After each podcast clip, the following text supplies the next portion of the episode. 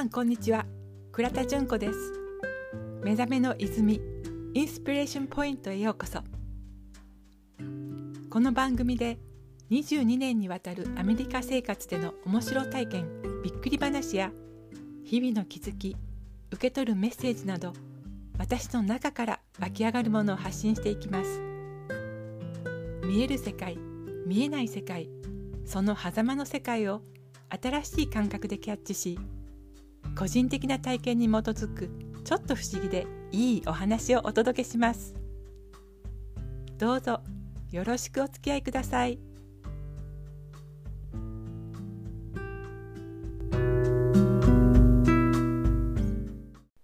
5回目の今日は恐怖心が薄れることで変化してきている現実についてのお話を動物や昆虫などの生き物にまつわる体験を交えてお話しします。今私の手元に一冊の本があります。10年ほど前にアメリカで手に入れたものですが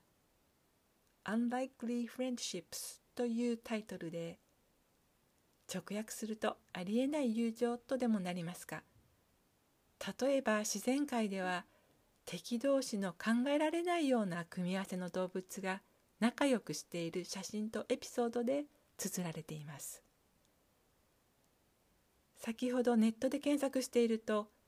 この本は動物王国のムツゴロウさんが翻訳していて「びっくり動物フレンドシップ」というタイトルになっているというのを知りました。紹介されている例の多くは家で飼っているペットや動物園などの保護施設の動物たちで生まれてすぐの時に出会ったとか親を亡くしたとか仲間からはぐれたとかある程度の環境や状況の設定があるようですが中には一方が野生の動物の例もあります。思うに赤ちゃんや子供の時は恐れというものがないですね。なので親子や友達のような関係になりやすいのかもしれません。例えばこの本のエピソードの中に仲良しのイグアナと猫というのがありますが初めてイグアナのところへ子猫が来た時近づいてくる子猫に対してイグアナはもちろん体を膨らまして威嚇したそうです。でも子猫には全く恐怖心がなく反応しなかった。それでイグアナもすぐにそれを察したようでじっとしていると子猫はイグアナのところへ来てスリスリし始めてイグアナもそれに応え始めそれからは仲良しになったとあります。一つのお皿に盛られた野菜を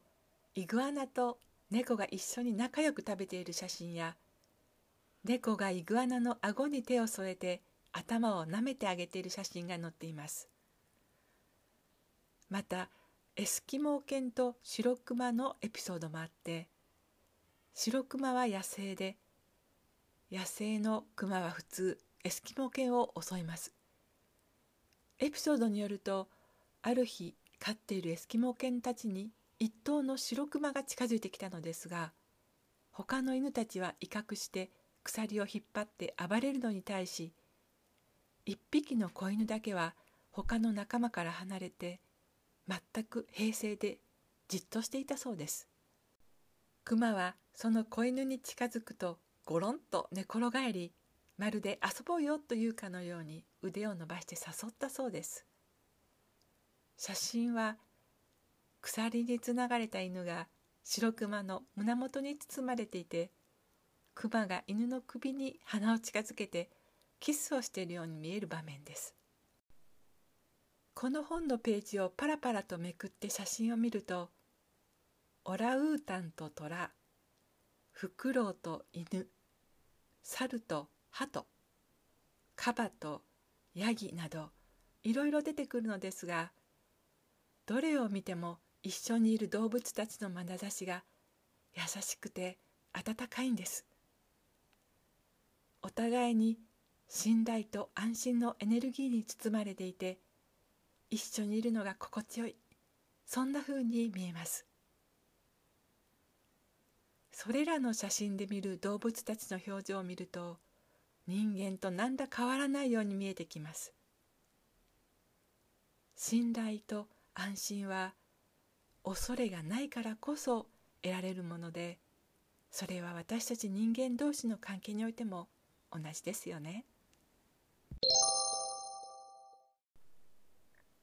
恐れは生き残るための本能的なもので恐れることで危険を避けることができると言われていますが町に住んでいると野生動物に頻繁に出会う環境でもないので身の危険を感じることはあまりないと思います。ある時から私は自分が何に対してどの時点で恐れの反応をするのかというのを見つめていくうちに一つ分かったことがあります。まず見た瞬間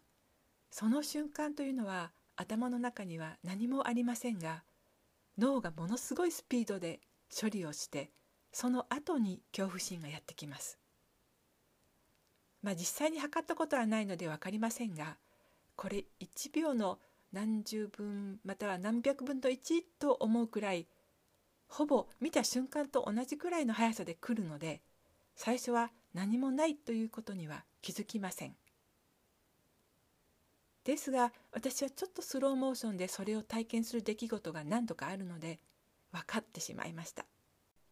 過去の自分の体験とすり合わせてこれは安全かそうでないかと脳が判断するんです。特に見たことのないものはそれに近いものを探し出してそれに照らして判断したりします。また個人的な過去の体験だけでなく親や社会に刷り込まれたものや DNA に刻まれているような集合的なものもあると思います。体が大きかったり獰猛な動物は即身の危険につながるので反射的に避けようとするのは誰でもそうでしょうし虫などは一般に嫌われていますね。例えば雲や蜂が突然現れたら反射的に飛びのいたりキャッと叫んだりする人さえいます。虫は駆除するものだという考えの人もいるようです。特に家の中で現れたら殺すという手段を選ぶ人も多いでしょう。私の夫は結婚したばかりの頃は家の壁に雲がいたらすぐに殺虫剤で殺していました。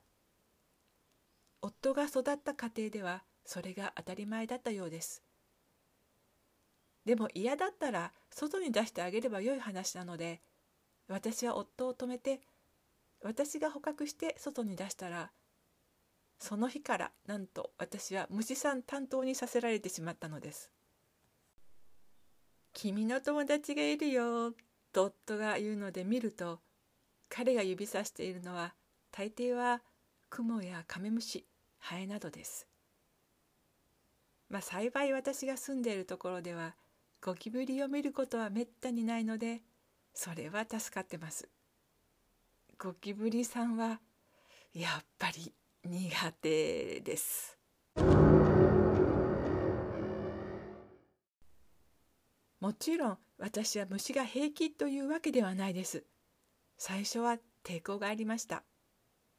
家の中の虫の捕獲はできるならやりたくないです。でも他にやる人がいないので私はこの状況に向き合わざるを得ない。そしてやっているうちに自分の反応と結果にある相関関係があることが分かってきました。こちらが慌てたり恐怖心があると大抵は相手もパニックになって慌てるので捕獲はほぼ無理です。なので相手ではなく自分にフォーカスしてみます。自分の反応をスローモーションにして見てみると見た瞬間は頭の中には実は何もないんですが不気味だとか自分に飛びかかってきたりするのを想像して恐怖心が押し寄せてくるのがありありと分かります。なのでそんな風に想像しそうになったらそれを止めて頭の中に何もない状態を意識的に保ったら恐怖心を転換できるのではないかと思うようになりましたこの何もない状態を保つというのはまあ訓練を要しますがまずは自分をゆっくり観察できるようにもなりました。すると虫は何も悪くない。ただそこにいるだけでたまたまいた場所に人間がいて勝手に嫌われて勝手に恐れられて殺されるという相手のかわいそうな立場が見えてきました。確かにそうですよね。相手はただそこにいるだけ。なんとシンプルなことか。それで私は虫を見るたびに何も考えない。呼吸に集中して意識的に頭の中をゼロにすることにフォーカスしました。落ち着いて相手を観察できるようになってくると相手はありのままの状態で落ち着いているのでこちらの恐怖心はさらに薄れていきます。案外可愛い目をしていたり面白い顔してるなと思ったり姿形が美しい。このデザインは完璧だとさえ思えるようになってきました。そうなんです。それぞれの個性をめでることができるようになってきたんです。そうなるとさらに面白いことが起こり始めました。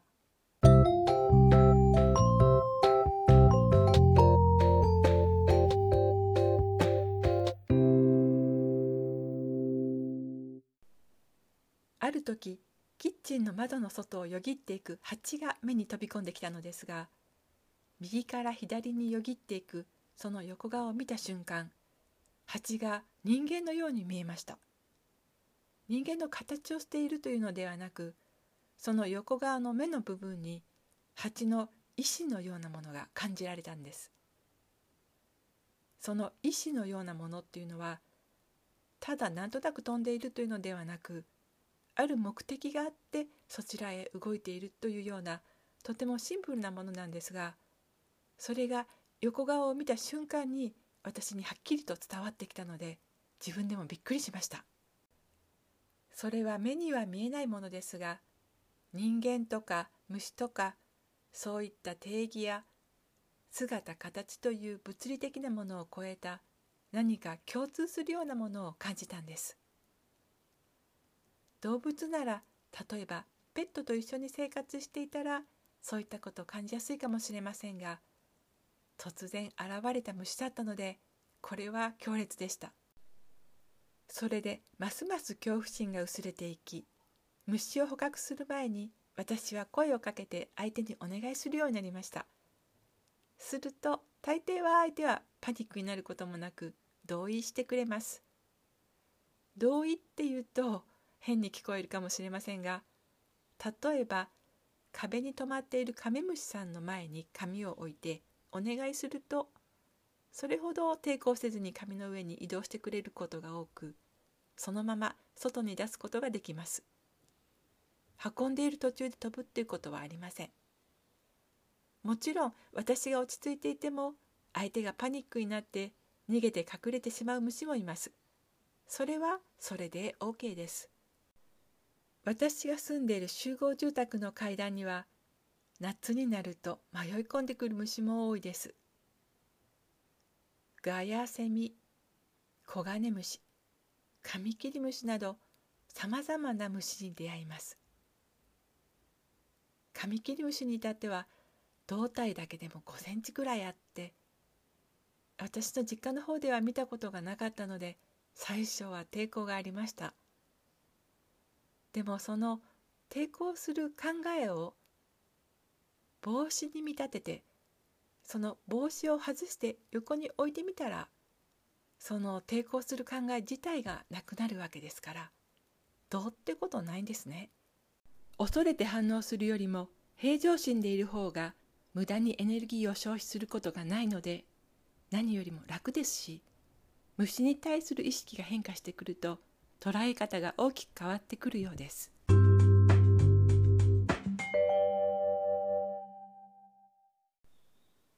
私は今年の春から中庭の一角にある小さなスペースで畑を始めたんですが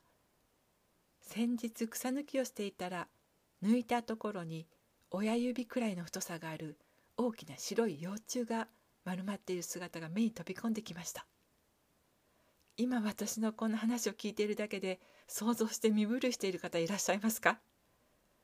その白いものが目に飛び込んできた瞬間私の目には幼虫が丸まって微動だにしないその姿が布団の中で体を丸めて熟睡している子供の姿と重なったんです。あどけない顔でぐっすり眠っている姿。それが浮かんだらこの幼虫さんに対して愛おしい気持ちが湧き起こってきました。気持ちよく寝ているところに私は勢いよく布団を吐いてしまったわけなので「あごめんね」と言って慌てて土をかけてやりました。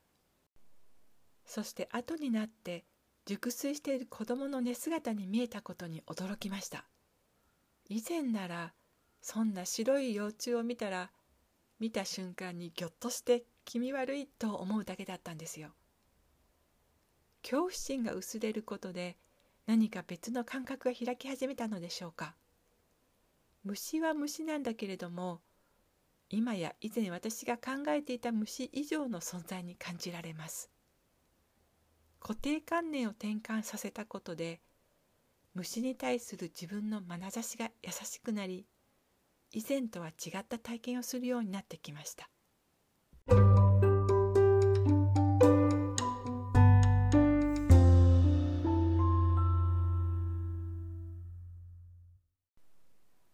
同じ畑でさらにびっくりする体験があります。これは2ヶ月ほど前のことです。あるよく晴れた日空気も乾燥していて暖かい日だったんですがもうそろそろ終わりを迎えるインゲンを取っていた時のことです。足元で何かがさっと横切るのが目の端に入ってきましたが動きが早いので何なのかよく分かりません。何かがそこにいたけれども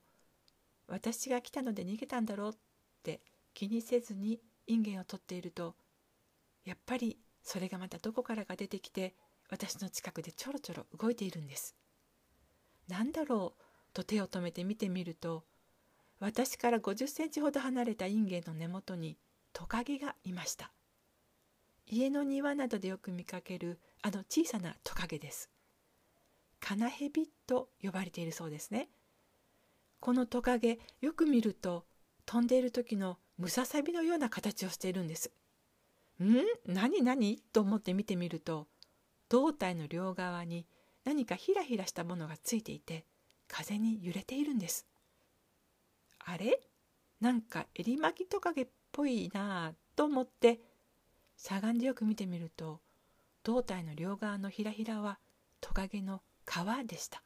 そうなんです。脱皮の最中なんです。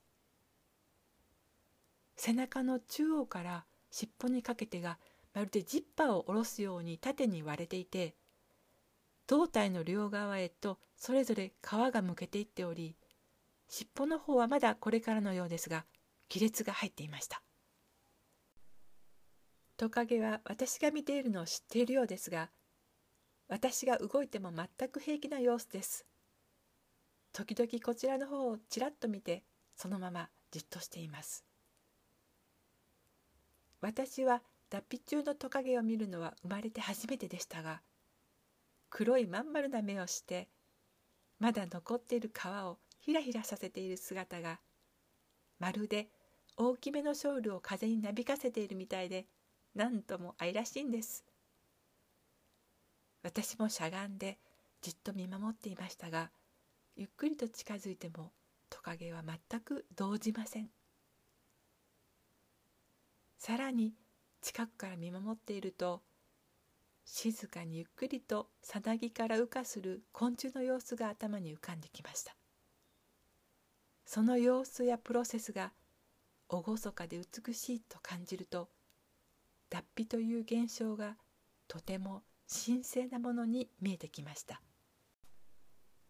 何か見ているものに対してそんな風に感じる時私は自分にフォーカスしてみることにしています。自然が私に見せてくれるのはいつも完璧なタイミングでそれを並行して私個人へのメッセージとして受け取ることができるからです。すると脱皮という現象は人間の意識のレベルでも起こっている。という言葉が浮かびました。何度も何度も脱皮を繰り返して私たちの内側が成長進化していく。今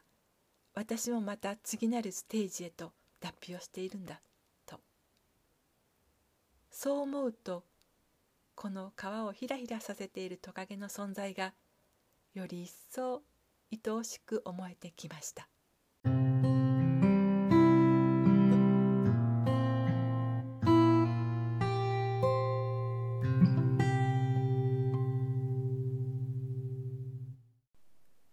私はしばらくトカゲを見守っていましたが畑の作業に戻って他の畝の草抜きに取り掛かりました。いつしかさっきいた場所からトカゲもどこかへ消えていました。草抜きが終わり最後に水を汲んできてノズルがないじょうろでナスの根元に水をかけた時です。根元に水がかかった瞬間何かが根元の方へさっと動いてそれ本当に一瞬なんです。見たらさっきのトカゲがじょうろから出た水をその水が土につくかつかないかのギリギリのところで飲んでいるんです。トカゲはきっとどこかで私を見ていたんですね。水が出た瞬間にもうそこにいたのであまりの速さにびっくりです。普段は降ってくる雨やたまった雨水を飲んでいるでしょうが今ノズルがないじょうろから出ているちょっと太めの水それも人間の私があげている水をトカゲは直接飲んでいるんです。なんという大胆さ。私はびっくりしました。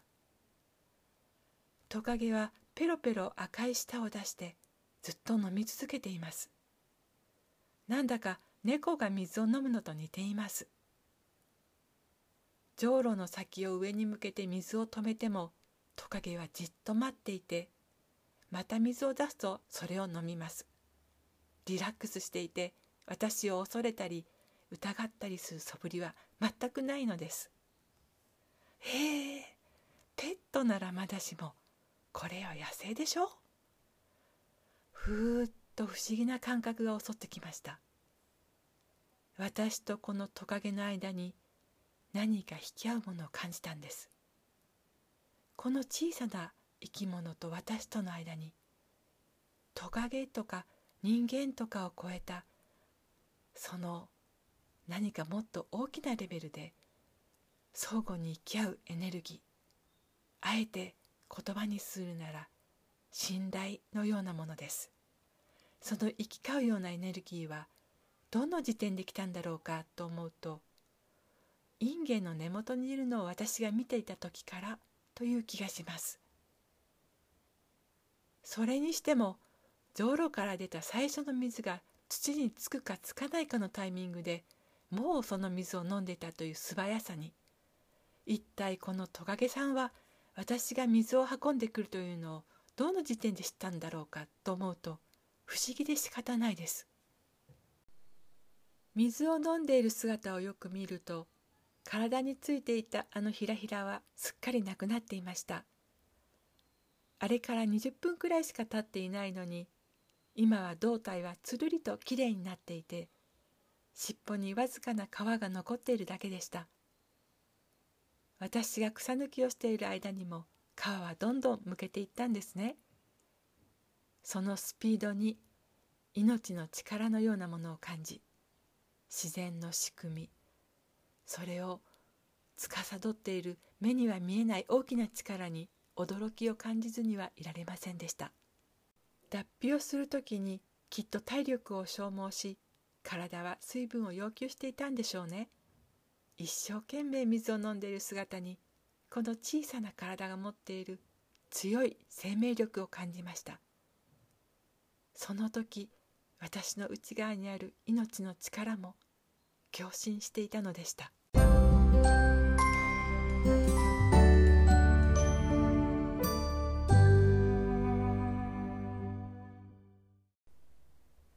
恐怖心が薄れることで相手との関係における体験が以前とは違ってくるというのは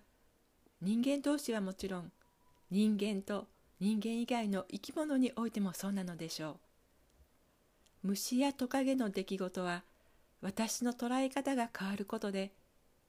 新しい視点からより良い関係ができてくることを教えてくれているような気がします。この回の最初にありえない組み合わせの動物が仲良く一緒にいるというお話をしましたがそのありえないことという考え自体がこれからはなくなってくるのかもしれません。いえ多分ありえないということが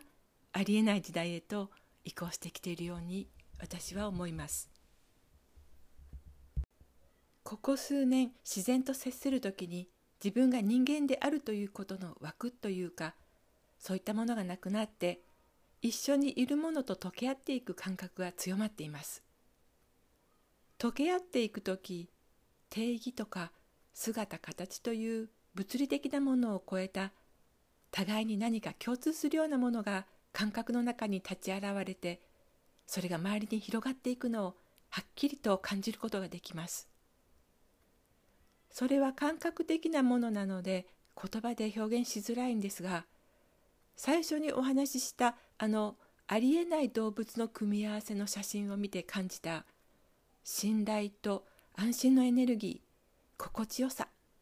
そんなもののエネルギーです。そこには全ての生き物が何か絶対的な安心感を与える大きなブランケットのようなものに包まれていて等しくそこに存在している。今共にここに生きている。という世界が見えてきます。そしてその全ての生き物が等しく存在しているという世界は心の目が開くことから始まるということを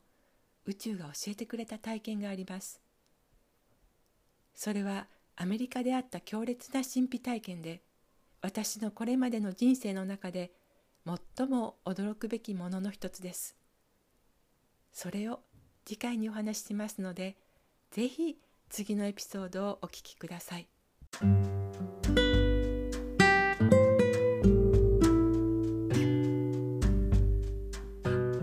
5回目の今日は恐怖心が薄れると違った現実が現れるということを動物や昆虫などの生き物にまつわる体験を通してお話ししましたがこのお話はアメリカでの畑であった強烈な神秘体験の話へとさらに続きます。ぜひ次のエピソードをお聞きくださいそれでは今日はこの辺で皆さん健やかな日々をお過ごしください Thank you for listening. See you in the next episode. Bye.